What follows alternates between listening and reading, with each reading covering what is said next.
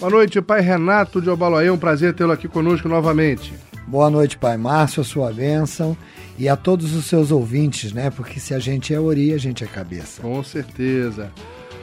Pai Renato, o senhor está participando da elaboração do um encontro de jovens de terreiro. Esse encontro abrange umbandistas e candomblecistas ou é direcionado para uma dessas vertentes religiosas? Umbandistas e candomblecistas. É direcionado para o jovem.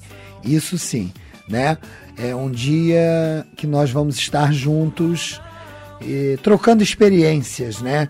Não vamos estar reunidos para falar de orô, não vamos estar reunidos para falar da essência do crer de cada um, mas sim da essência da prática de cada um nessa religiosidade. Eu acho fabulosa essa iniciativa, até porque hoje a gente observa uma presença intensa, maciça de jovens nos nossos barracões, participando efetivamente da, da nossa religião. E é importante reunir esses jovens para que haja possibilidade de, de, dar noções sobre, as nossas, sobre a nossa religião, sobre o comportamento, sobre ética. Quais são as pautas que serão abordadas no encontro? Pai Márcio, a, a primeira das pautas, nós lá não vamos discutir, como eu já lhe disse, é a essência de cada casa. Não, não. Isso a educação de axé é extraída de cada axé mas vamos é, suscitar através da, da força da própria fala deles, numa coletiva de informações, as suas expectativas. Porque você sabe que dentro dos axés o tempo é muito corrido, né? Então as pessoas estão centradas no orô, naquilo que foram fazer. E muitas das vezes o jovem não tem espaço no seu próprio axé de dizer o que ele pensa da religiosidade num todo, o que ele espera da religiosidade e o que ele se propõe a fazer. Como iniciado, como um homem que crê no orixá ou na entidade e o que ele quer desta entidade, desse orixá, para sua vida no comum físico do dia a dia. Será que ele é um homo orixá na sua vida comum? E às vezes ele fica limitado, porque em casa não pode falar, porque tem outro parente de outra denominação, enfim. Nós vamos estar reunidos de 9 da manhã às 18 horas, trocando experiência. Obviamente terão momentos chaves de apresentações de algumas iniciativas, eu não chamo nem de palestras, de troca de experiências e vamos deixar livre para que eles possam se pronunciar. Muito bom. É, hoje está à disposição dos jovens um arsenal de informações que não existia há bem pouco tempo atrás.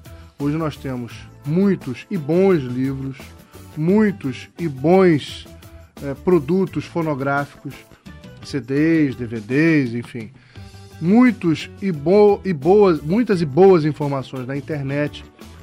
Como é que o senhor percebe a relação do jovem de hoje em dia com a nossa religião? É muito diferente do que era antes, em função de todas essas disponibilidades de informações?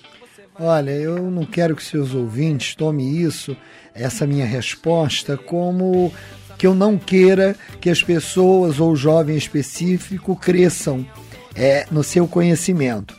Eu sou a favor da internet, eu acho que esse novo milênio avança nisso, só que o sagrado muitas das vezes torna-se profanado nas invenções que nós vimos na internet.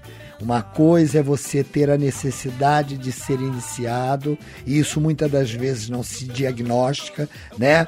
Há casos raros e excessivos que, por um motivo de chamamento, de um lado que se pende mais pelo sacrifício e pela dor, para essa iniciação, mas eu acho que você tem que ser iniciado acima de tudo, porque você sente viva a chama chamada orixá dentro do seu ser.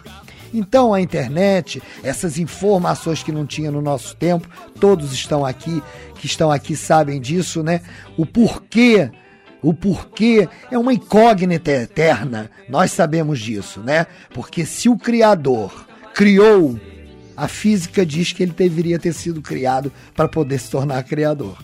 Então, a nossa essência está acima de tudo, não nessa própria criação, mas é, ela, é, a criação é feita pelo que se sente. E isso não é suscitado nas pessoas, sabe? Na nossa matriz, muitas das vezes, há um equívoco de dizer que você precisou ter uma doença gravíssima para poder se tornar omorixá. Não, não, não é isso. Concordo plenamente. Essa é uma que... coincidência, uma colocação é... no momento. E, e, muitas vezes, o outro lado da informação, né? O outro lado da, da boa informação. É, a boa informação inibe o marmoteiro, inibe o mentiroso, inibe aquele que, que força o sujeito a se iniciar por interesse pessoal. Então, eu acho que a boa informação ela é válida. Agora, é claro que a nossa religião, sobretudo o candomblé, ela é vivencial.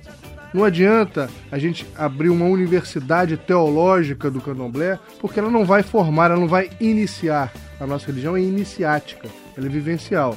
Não é? É, dif é diferente do sacerdócio de outras vertentes, onde o sujeito faz um curso e pronto. Nós não, nós precisamos ser iniciados. Isso jamais vai ser substituído, nem pela boa informação.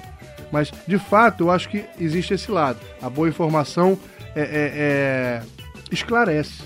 Ela evita que aquele pai de santo ou aquela mãe de santo mal intencionado ou mal intencionada é, iluda o sujeito que é leigo, né? Também tem esse lado. E a gente sabe que tem, infelizmente. Agora, pai Renato, já que a gente está falando de encontros jovens de terreiro, pergunto eu ao senhor: o senhor acha que o candomblé e a umbanda devem se modernizar? Se o senhor acha que deve, até que ponto? Sem perder a essência, sim, com certeza. Né? A tradição é, que vem da nossa própria ancestralidade, ela tem uma transmutação de evolução.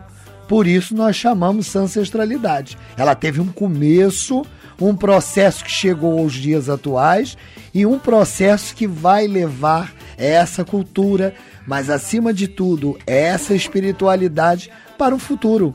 Então nós precisamos sim ter reciclagem. E que reciclagem é essa? Eu vou trocar o obi pelo caroço de amêndoa? Não, não é isso que eu estou falando. Mas se acontece, hein? Se você for estudar, acontece. Porque disseram que a amendoeira pertence ao malu, então o fruto que tem nela pode botar dentro do assentamento. Não é por aí.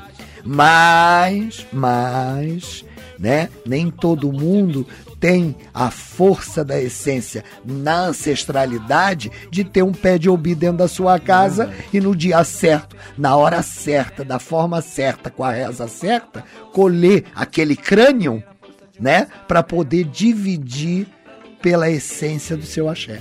Então a gente vai aonde? Vai no mercado de Madureira e acreditando, porque tem a sua validade, que toda aquela essência da lavagem, daquilo, transforma o fruto na vida, né? É igual o sacerdote de outra matriz, né? A freirinha faz a hóstia, ele bota no cálice, mas através da força da oração ele transforma no crer a hóstia no corpo de nosso Senhor Jesus Cristo e todos respeitam. Assim é certo. Nós não podemos inventar esse né? é o né? perigo, esse é o perigo. Pai Renato, a Umbanda e, sobretudo, o Candomblé são religiões que, que propõem uma relação muito intensa entre o adepto e a ritualística e a liturgia. Ou seja, um jovem que se dispõe a frequentar, a participar do candomblé, muitas vezes abre mão de, dos seus sábados à noite, de, de, de do seu lazer, enfim, há uma relação de dedicação muito intensa, talvez mais intensa do que em outras vertentes. Ainda assim, o que atrai o jovem para a nossa religião? Eu acredito que seja o encantamento da liberdade que ela traz e conduz para o próprio jovem. Né? O mito não é o principal. O rito é o chamamento. A dança, né? o vestiário, enfim. E o que se apregoa dentro daquele axé que ele ouve o que está dentro transpassar. Então tem uma faca de dois gumes aí, o positivo e o negativo, né? Porque muitas das vezes só se escuta mais mal do que bem. é verdade. Então esse encontro para a juventude é para alimentar esses corações de que vale a pena, que tem que continuar, sabe? E que o trocar simplesmente não é a solução de um problema. Transformar aquele problema numa realidade séria é que se torna uma vitória. Muito bem. Muito obrigado, Pai Renato.